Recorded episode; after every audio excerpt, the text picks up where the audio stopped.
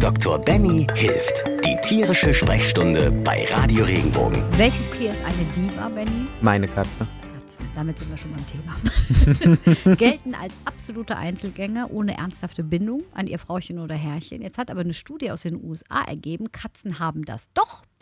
Die haben sogar ähnliche Bindungsmuster wie Kinder. Die sind total anhänglich, verschmust und der Bindungsperson, vor allem bei Frauen, treu. Eine Kollegin hat mir erzählt, die hat erlebt, wie die Katze mit in die Schule gegangen ist sogar. Ist das jetzt von Katze zu Katze unterschiedlich oder haben wir Katzen bis jetzt einfach falsch verstanden, Benny? Ich glaube ein bisschen von beidem. Was du gerade wirklich gesagt hast, ist, haben wir Katzen bisher einfach falsch verstanden. Ich glaube ja, dass wir sie schon lange falsch verstanden, weil wir zu viel von Hunden auf Katzen übertragen. Und eine Katze ist halt nun mal kein kleiner Hund. Das ist es nicht. Eine Katze ist vom, vom Grundwesen her, auch vom Ursprung her, eine ganz andere Art von Rudeltier oder auch in dem Falle ganz oft ein Einzelgänger, wenn je nachdem, was für ein, also Männchen zum Beispiel, die ziehen ganz oft alleine durch die, durch die Savanne, je nachdem, was für Tiere wir haben. Und äh, Katzen sind natürlich von ihrer Körpersprache ganz anders. Also während eine Katze einem so ein Stück weit auch Sicherheit bietet, wenn sie einem den Rücken zukehrt und dann im Prinzip den Schwanz zeigt und im Prinzip einem damit Vertrauen schenkt, würde das so ein bisschen, wenn das ein Hund macht mit angehobenem Schwanz, uns etwas irritieren, weil meistens der Hund dann angelegte Ohren zum Beispiel auch hat und einem zeigt, nee, lass mich mal. Eine Katze an sich hat eine andere Körpersprache, das ist das Erste. Das Zweite ist, dass wir vielleicht vieles einfach noch nicht deuten oder verstehen können. Es gibt auch unter anderem Studien über die Gesichter von Katzen, wie ihr Verhalten sozusagen zu ihrer inneren Emotion steht. Also da gibt es Studien auch zu. Und auch dieses Bindungsmuster im Prinzip zu den Personen, also jetzt gerade auch Frauen, das ist ganz oft der Fall, weil halt eher, das muss man sagen, das ist glaube ich eher so ein bisschen Studien, wir sagen immer extrapoliert, also hervorgehoben, weil natürlich die Frau meistens diejenige ist, die dann doch vielleicht zu Hause sich um die Kinder kümmert, auch immer noch, was ja auch okay ist. Aber dementsprechend ist die Bindung ganz oft einfach stärker zu derjenigen oder die, wo halt Futter einfach auch geliefert wird. Ich glaube, dass ähm, aber trotzdem auch von Katze zu Katze unterschiedlich ist. Also wenn wir halt mal verschiedene Rassen vergleichen, wir haben die europäisch Kurzer, also das, was wir so im Durchschnitt kennen, was auch auf der Straße ganz oft einem mal entgegenkommt und mal ein, ein Kraulerchen will. Wir haben aber auch die britisch Kurzer mit ihrem runden Gesicht, leicht eingedrückter Nase. Wir haben die Perser mit einer extrem eingedrückten Nase und einem richtigen Flocati-Fell. Und schon muss ich niesen? Richtig. Ja, Perser sind. oh. da, die haben schon sehr krasses Fell, ne? Sehr, sehr feinfühliges. Muss ich nur sehen aus der Ferne, da geht schon los. Wie norwegische Waldkatze, auch von der Größe her. Das sind einfach Tiere, die sind unterschiedlich von ihrer Rasse her, weil sie unterschiedlich ausgezüchtet worden sind für unterschiedliche Zwecke und dementsprechend natürlich einfach auch unterschiedliche Charaktere mit sich bringen. Gesundheit. Siehst du? Und deswegen, ich würde sagen, ja, Katze zu Katze ist unterschiedlich. Deswegen rate ich auch immer dazu, das gleiche wie beim Hund, will ich mir eine Katze zulegen, liest man sich bitte an darüber, was für Eigenschaften bestimmte Rassen mit sich bringen, auch äh, Charakterzüge. Natürlich, manches ist auch anerzogen und manches kann man formen, aber eine grundlegende Katze zum Beispiel auch wenn ich jetzt zum Beispiel mal was ganz Extravagantes nehme, wie unsere liebe Frau Jacobi, wie eine Savannah-Katze, was mhm. gekreuzt wird aus im Prinzip einem Serval und einer Hauskatze. Oder auch ganz anderen Rassen, die zum Beispiel auch von Wildkatzen eingekreuzt sind. Da ist so eine Energie und eine Kraft in den Tieren, die kann ich nicht in der Wohnung halten. Also ich kann sie schon teilweise, aber ich brauche dazu Gehege, ich brauche dazu andere Auslaufmöglichkeiten. Das sind schon Liebhaber. Richtig, genau. Und deswegen muss ich auch darauf achten, wenn ich eine Katze zulege, a, was für ein Typus bin denn ich? Bin bin ich eher, sagen wir mal, in mich gekehrt, habe gerne meine Ruhe, bin jemand, der vielleicht doch eher so sein, sein eigenes Ding macht und sich zurückzieht. Dann passt eine Katze auch ziemlich gut grundsätzlich, glaube ich, zu so einem Menschen. Aber dann brauche ich jemanden, der mal so zwischendrin kommt, mit mir kuschelt, aber dann auch wieder seinen eigenen Freiraum braucht. Wenn ich aber jemand bin, wo ich sage, okay, also eigentlich, ich habe gern das Tier 24 Stunden auf meinem Rücken und an meinem, an meinem Arm kleben und was, was mich liebt und mich nicht mehr loslässt, dann muss ich natürlich überlegen, ah, ob eine Katze überhaupt das Richtige ist. Ne? Wir sind ja bei den Diven.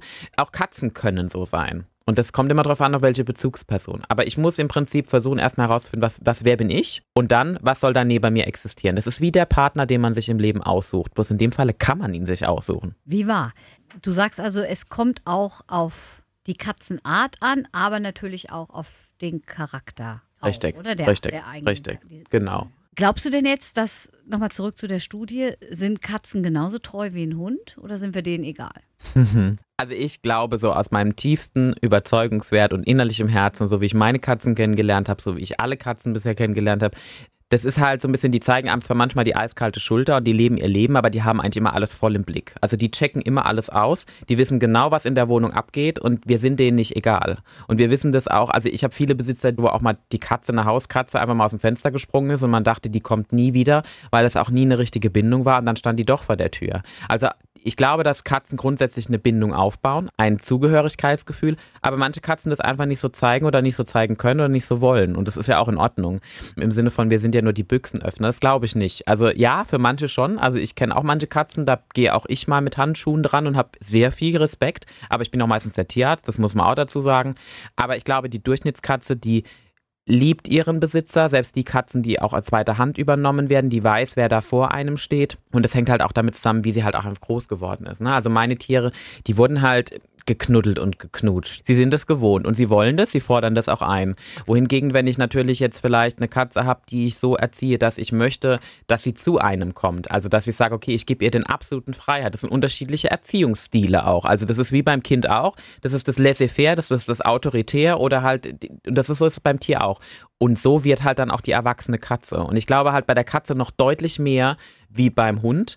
Und den Hund kann man auch noch ganz gut im Erwachsenenalter erziehen wohingegen ich glaube, dass bei der Katze, das kriegt man im Alter nicht mehr hin. Viele Hauskatzen hören angeblich sogar auf ihren Namen. Stimmt das? Kannst du das bestätigen? Ja, Ayla hat drei verschiedene Namen. Also sie heißt Ayla, sie heißt Aschkim. Aschkim heißt Schatz oder Liebling oder halt Katze. Das gibt es auch manchmal. Wenn sie dann was Böses gemacht hat, dann rufe ich schon mal Katze durch die Wohnung. Also meine Tiere reagieren auf ihren Namen und ich glaube auch, dass die meisten Besitzer das auch bestätigen können, dass eine Katze auch auf den Namen reagiert. Nicht jedes Tier kommt vielleicht, das ist der Unterschied. Aber wenn man mal drauf guckt, die meisten Tiere, wenn sie da liegen und selbst wenn sie weggucken und man spricht sie auf den Namen an, ein Ohr dreht sich immer in die Richtung.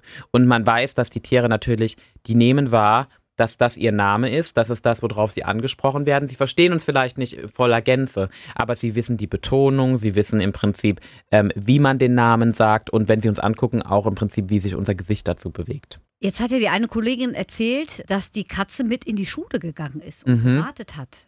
Hast du sowas schon mal gehört? Mhm, Passiert sowas wirklich oder projizieren wir da irgendwas rein? Nee, ist ganz oft so. Also wenn die Katze eine extreme Bindung zu den Kindern hat und auch so ein Fürsorglichkeitsgefühl, dann ist es so, und das ist ein Freigänger, dann folgen die Katzen ganz oft bis zur Schule und holen auch die Kinder teilweise wieder ab. Also das ist nicht nur, dass man das im Film sieht, sondern ich höre das auch von Besitzern. Ich habe es bisher noch nicht erlebt, weil ich keine Freigängerkatze hatte. Aber es ist natürlich eine schöne Sache und wenn man irgendwo in der Region wohnt, wo das, das Tier auch kann, kann natürlich auch sowas auch anerzogen werden. Man kann ja die Katze im Prinzip mitführen, kann ihr das auch beibringen und dann kann auch eine Katze praktisch der Beschützer der Kinder werden, genauso wie ein Hund. Die fauchen dann. Richtig. Und stellen den Schwanz auf und schmeißen Fellballen um sich. Oder sie, also ich glaube, meine Tiere würden sich vor den Räuber stellen und würden um Fressen bitteln und würden sie nicht attackieren. Als Ablenkungsmanöver. Wenn dir der Podcast gefallen hat, bewerte ihn bitte auf iTunes und schreib vielleicht einen Kommentar. Das hilft uns sichtbarer zu sein und den Podcast bekannter zu machen. Dankeschön.